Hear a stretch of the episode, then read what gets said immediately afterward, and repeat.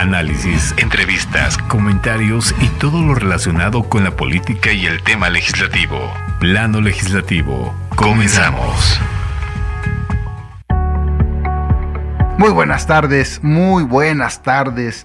Es lunes 31 de octubre, el último día de este mes previo a los festejos del Día de Muertos. Bueno, ya estamos aquí en una edición más de Plano Legislativo. Agradecemos a todos el gusto de su atención y también a todos los que nos escuchan por 98.1 en la radio estatal de Radio y Televisión de Hidalgo, así como la 95.1 FM del Valle de México y enviamos de una vez saludos a todos los, los que trabajan en una conocida plaza allá en Tecama de Ojo de Agua. Estuve un servidor, su amigo René Cuña, el pasado fin de semana semana, hay una reunión con periodistas y bueno, pues hasta allá, hasta allá llega la señal de 98.1 y también, bueno, pues por ende, lógicamente la del Valle de México, 95.11, y ya estamos aquí en, en, plano legislativo. Le doy la bienvenida a mi amigo Marco Antonio García, el abogado del diablo en el Estado de México. Muy buenas tardes, Marco. Muy buenas tardes, estimado René, querido Fer, buenas tardes a todas las personas que nos escuchan. Y desde el Senado de la República, nuestro cronista parlamentario, Fernando Moctezuma Ojeda.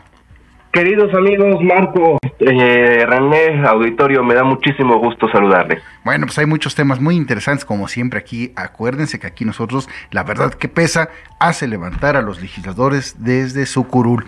Y bueno, pues el fin de semana llamó la atención Ricardo Monreal, después de que presentó su denuncia el pasado viernes ante la Fiscalía General de la República, una denuncia penal en contra de la gobernadora de Campeche, Laida Sansores pues, con, con, quien resulte responsable por la intervención y difusión ilegal de comunicaciones privadas y también por peculado. Dijo Monreal que no podemos callar frente a la ilegalidad en la actuación de una servidora pública y dijo también que tampoco se le puede aplaudir a quien viola la constitución y la ley y que simplemente la impunidad no se proteja. Vimos ahí como salió un video donde, bueno, pues entra a las instalaciones de la Fiscalía General de la República Ricardo Monreal ¿Es correcto, Fernando Moctezuma? Así es, querido amigo, pues así, así lo vimos el viernes pasado, casi, casi, al finalizar el, programa, y este, ya lo, lo, vimos entregar sus oficios, lo vimos hacer, no hemos sabido más avances al respecto, pero de que lo vimos, lo vimos ya no, bueno, al parecer de momento en sus redes sociales está media quitecita Laida Sansores.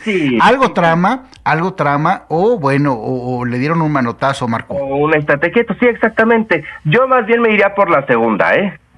¿Cómo ves, abogado del diablo? Eh, coincido con ustedes, creo que va más por el segundo lado, como que recibió bien el mensaje Palacio Nacional.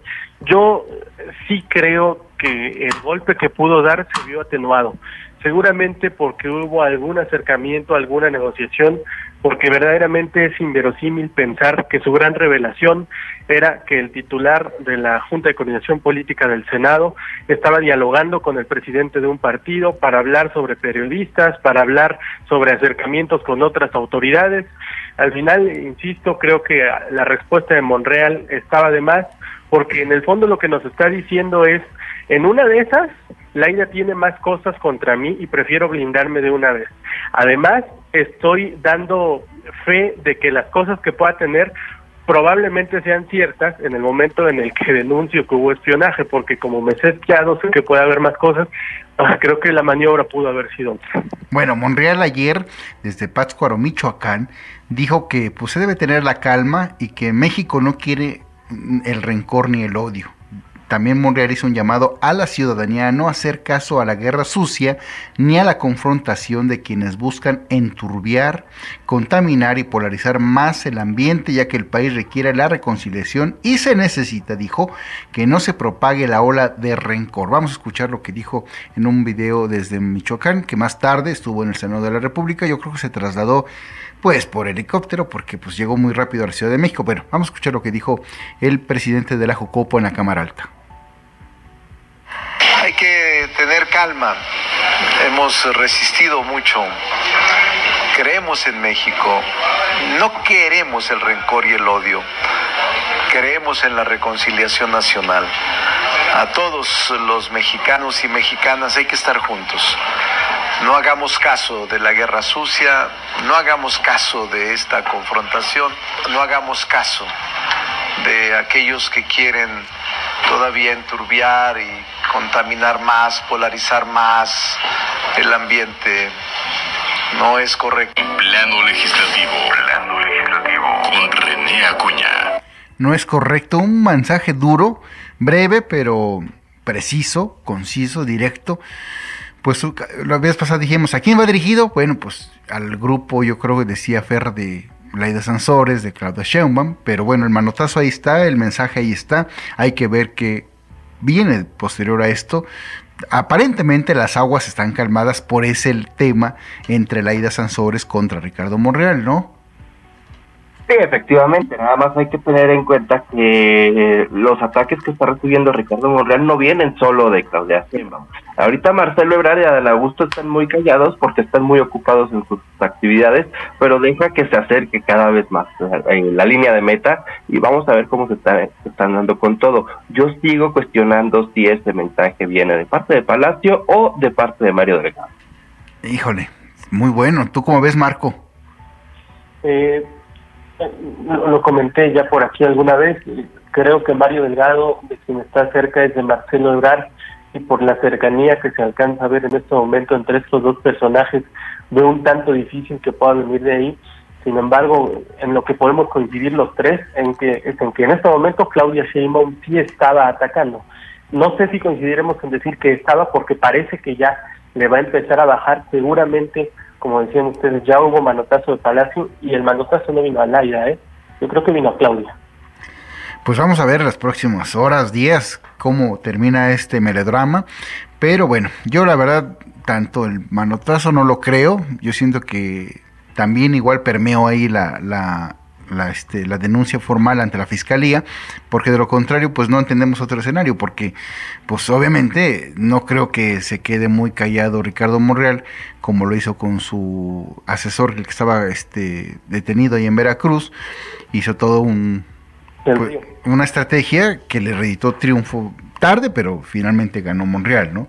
Entonces, bueno, yo en lo personal... ¿Crees que vaya a haber trámite con esa denuncia, René? ¿Crees, que vaya a pasar algo en la Fiscalía de? No, no, yo creo que no. Pero bueno, pues por lo menos, por lo menos el, el, el, alfiler, el piquete ahí está, ¿no? Sí, pues fue, fue, fue, una llamada de atención para decirle, a ver, yo tampoco estoy manco, ¿no? O sea, si nos vamos a llevar, Efectivamente, claro, pues sí es como, a ver, al son que me toque en bailo, ¿no? Ruido, ruido, cálmelo, amanecemos. Yo creo que así, vamos a esperar que, viene más adelante. Pero bueno, por cierto que tocaste a Mario Delgado, ayer fueron las, estuvo lo de la Gran Premio en México, esto del Chico Pérez pues, levantó mucha ámpula, desde Claudio Sheinbaum que les dijo Fifi a, a este, este evento, que reeditó pues, muy buenos ingresos a la Ciudad de México, la verdad.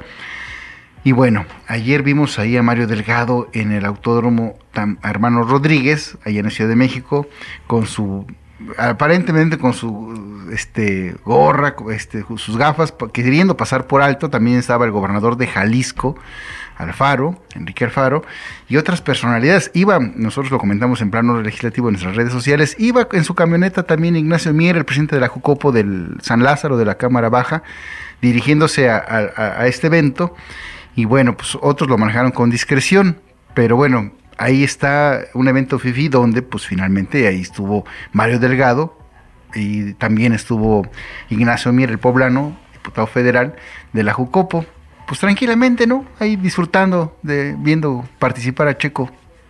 Sí, estuvieron muchos de nuestra clase política, incluso yo llegué. Nombres, nombres, nombres. No, pues los estás dando tu amigo, por supuesto, el gobernador Enrique Alfaro de, Jalisco, que viene llegando de una semana de vacaciones de Europa y ya se fue a, ver eh, al Checo Pérez dando, dando vueltas en el circuito.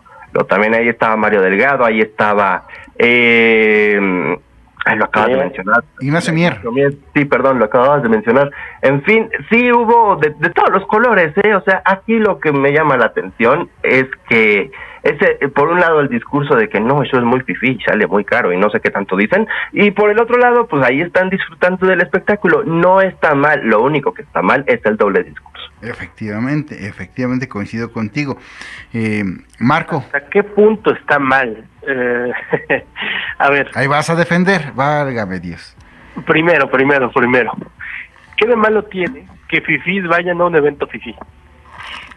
Segundo, creo que esto evidencia que particularmente los políticos del régimen saben distinguir perfectamente la vida pública, los discursos que se dicen en tribuna de su vida privada, porque en el mismo, pues en la misma caja podríamos encasillar a los hijos de López Obrador, que se les ha visto en Houston, en Estados Unidos, en eventos deportivos, y, vienen y repiten el mismo discurso de la, de la austeridad franciscana, de la pobreza franciscana, ya hasta le llegan a llamar, distinguen muy bien un escenario de otro, enos aquí a nosotros quejándonos de que hay una disonancia entre una cosa y otra, pero es que el pueblo ve lo que el pueblo quiere ver, creo que más bien tendríamos que poner, prestar atención en por qué el pueblo ve lo que quiere ver. Si, si claramente hay una disonancia entre su vida privada y su discurso público, si nosotros nos damos cuenta de eso, ¿Por qué sus seguidores no se dan cuenta? ¿Qué es lo que condiciona ese enajenamiento? Creo que hacia allá es donde, hacia donde tendríamos que ver, porque si logramos identificar exactamente qué es eso que permite que se crean lo que lo que dicen, en una de esas la oposición lo puede usar para sí. Pues sí, y bueno, y también, por ejemplo, sale cuestionamiento, yo hago una reflexión, volviendo tantito, retrocedemos a lo de, eh, en todo eso de lo FIFI, digo, si Ricardo Monreal estaba en Michoacán, en un evento, incluso con el video, que no creo que lo haya grabado de rápido, express, más el evento, y luego, luego se apareció, así como por fantasma, en, en, el Senado de la República para inaugurar la ofrenda del Día de Muertos ahí en la Cámara Alta, pues obviamente que igual se o viajó por, por, por, por un jet o helicóptero para trasladarse rápido, no creo que haya sido por tierra, ¿eh? No, definitivamente no fue por tierra, o sea, y además particularmente el fin de semana la Ciudad de México estuvo insufrible en términos de tráfico, definitivamente no fue por tierra, sin embargo, vuelvo a lo mismo, no está mal, de verdad que quien tenga los recursos bien habidos para darse cierto nivel de vida, que lo haga, qué bueno. La cosa es que entonces no me vengas a decir que yo tengo que seguir un método de vida de proveza franciscana, cuando tú no estás siguiendo absolutamente nada de lo que me estás diciendo. Bueno. ¿No tienen consecuencias, ser? No, es que no va a haber consecuencias, amigo, porque no están haciendo nada malo. La cosa es, claro. la, la, la, cosa es, eh, bueno, no están haciendo nada malo y le pondría un asterisco diciendo siempre y cuando sea dinero, dinero honesto, ¿no? Bien, bien ganado. Déjame incluso eh, plantear que sea mal habido. Si el pueblo de México no le importa, ¿qué pasa? No, es que realmente tiene que haber a quien le importe. Yo no sé si le importe a la base simpatizante de Morena, porque al final también eh, mucha gente y lo he escuchado decir, no, sí, yo yo voto por ellos, este, porque me han ayudado, porque me han dado, porque y es muy cierto. Entonces, al final del día creo que al eh, a su público base, a sus electores, no les va a interesar si están o no están en la Fórmula 1, perdón, o si están este volando en helicóptero de una ciudad a otra, cuando realmente lo único que les interesa es que pues hoy es 31 de octubre y hoy cobran la pensión del bienestar. Coincido con ustedes. Pero bueno, antes de irnos a un corte, viene ahorita lo que estábamos eh, comentando, lo de Nacho Mier, el presidente de la Jucopo en San Lázaro.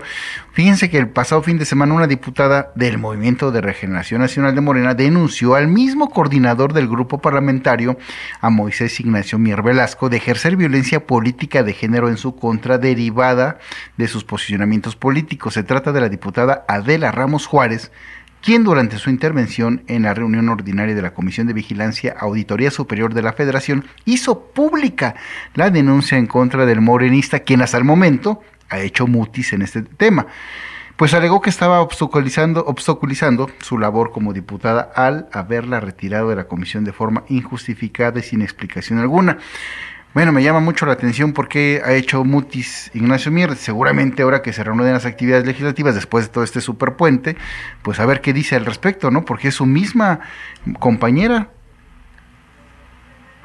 Sí, bueno, ya hemos visto cómo Ignacio Mier empieza a recibir eh, más bien grupos de la bancada guinda le empiezan a dar la espalda a Ignacio Mier y no sorprende que esto sea de esta manera. También lo vimos la semana pasada con, con María Clemente y lo hemos visto en otras ocasiones ya con otros diputados. No, bueno, con ella ya no se metió, con ella no, después reculó, reculó. que hemos visto varios ejemplos. Ah, sí, sí, sí. No, no uno en concreto, sino ya nos damos cuenta, fíjate que a mí me decían el jueves pasado en la Cámara de Diputados que Ignacio Mier puede tener buenas intenciones incluso para la oposición, o sea, bien vistas por la oposición. Y sin embargo, volvemos a lo mismo de Laida, como no se mandan solos, de repente pueden tener ese sentimiento de que quiero hacer, pero me van a soltar el manazo, me van a soltar el expedientazo, entonces mejor no me muevo. Sí, oye, y aparte, bueno, rápidamente, no manches, yo creo que Ignacio Mier tiene todo el apoyo del lado que tú le quieras ver, desde Bucareli hasta del Palacio Nacional, entonces yo creo que va a ser muy difícil que, que lo doblen, ¿eh? pero bueno, vamos rápidamente a un corte promocional, regresamos aquí, a plano legislativo. Gracias, muchas gracias por seguirnos acompañando aquí en plano legislativo. Y bueno, para cerrar este tema, el tema de Ignacio Mier, el presidente de la Jucopo en la Cámara de Diputados. Abogado del diablo, ahora sí no vas a defender a nadie. pues mira, es que creo que ustedes ya lo hicieron esta vez. Ya dijeron que nadie va a tocar a Ignacio Mier porque pues tiene la bendición de Palacio y esta vez coincido con ustedes porque pues sí, poco se va Vaya, vaya. Que tiene Ignacio Mier. Bueno, es que hay temas en los que es imposible porque es tan evidente, pero al final em, empieza a verse, como bien apuntaba Fer, fracturas al interior de la bancada de Morena. ¿Van a ser suficientes para romper el movimiento? Absolutamente no. Pero estas, así empezaron las tribus del PRD, ¿eh? Aguas.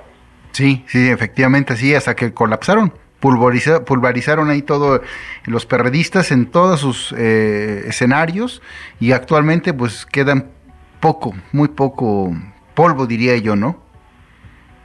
Justo, entonces, eh, así pasó en el PRD, así está viviendo el PRI en este momento en la Cámara de Diputados, no tanto, pero siguiendo en el Senado. Entonces, este fenómeno de la fragmentación de los partidos políticos en el Congreso empieza a ser cada vez más evidente. ¿Por qué? Por disonancias en las ideas, no sé si va por ahí, o porque de pronto la presión que ya están ejerciendo sobre sus propios legisladores, como apuntaba bien Fer ahorita, a ver, lo decía Monreal, a los tuyos los cuidas, no los presionas no los espías, no los sometes, no los amenazas. Si empiezas a hacerlo, a ver cuánto tiempo siguen de tu lado. Pues sí, ahorita que por, tocas el PRI, por cierto, todos los viernes, viernes Rubén Moreira, viernes y sábado hace sus, programas mal hechos. De, este, primero dijo que desde la Cámara de Diputados, hoy le puso manzanas y peras y no sé qué tanto. Nada aporta el señor, de verdad. Alguien que, incluso si ustedes lo ven en sus programas de YouTube, apenas alcanzan las mil visitas, más bien las reproducciones, y, grotesco, grosero el señor Majadero, el diputado de Coahuila, de verdad es una pena que ojalá y sus asesores le digan que no está bien su programa, no sabe, no tiene ni guion, ni pies, ni cabeza. Pero ejerce el poder, René, sabe ejercer el poder. Al final, hoy, hoy, hoy, quien determina hacia dónde se mueve la balanza en una votación legislativa, más allá del Partido Verde que lo era. Ya te habías tardado. Es el PRI, es que el PRI es el, que va a determinar si pasa o no pasa la reforma electoral. Luego entonces a ver si esa no es una forma de recuperar poder. Por eso es que están vendiendo tan caro su amor, por llamarlo de alguna manera, porque saben que son poseedores de, de esa bisagra que mal que bien les hizo falta durante los primeros tres años de esta administración y ahora lo estamos viendo también con estas eh, pues lo que sucedió, por ejemplo, con Yolanda de la Torre y el quinto transitorio, la Guardia Nacional, en fin, ¿no?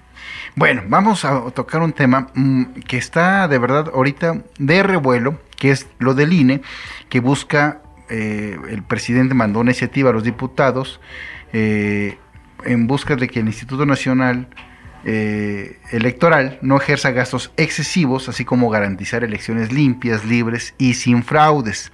Esta propuesta de reformar va a buscar, dijo, reducir los gastos excesivos del actual Instituto Electoral y que no cuesten tanto las elecciones y que al mismo tiempo se garanticen elecciones limpias, libres y que no haya fraude electoral como sucede y como han este, padecido Eso fue lo que comentó en su momento el presidente, que hoy incluso hizo un, pues un comentario porque pues muchísimas este, voces de, de cualquier trinchera han comentado al respecto, ¿no, Marco? Sí, eh, son más de 100 iniciativas en materia electoral las que se tienen. Ah, y es un buen que se están examinando, más de 40 las que van a formar parte del dictamen final, pero esta que inquieta a todo mundo es la presentada por el grupo parlamentario mayoría, bueno, por, por el presidente López Obrador, acompañado por la mayoría, que consiste en eliminar el financiamiento ordinario de los partidos políticos, reducir tiempos en radio y televisión, poner fin a la veda electoral, transportar el INE en el Instituto Nacional de Elecciones y Consultas, cambiar la forma de elección de los consejeros y de los eh, magistrados del Tribunal Electoral, reducir a reducir 200 diputados y 32 senadores, eliminar OPLES, voto electrónico y varias cosas más, pero quiero apuntar algo sobre esto. Este fin de semana estuve circulando en Twitter particularmente un hashtag que era yo defiendo al INE. Y no saben cuánto coraje me dio porque los partidos de la oposición están empezando a vender esta lucha como si fuera una lucha ciudadana. Y discúlpenme, porque va a ser muy antipopular el comentario que voy a hacer.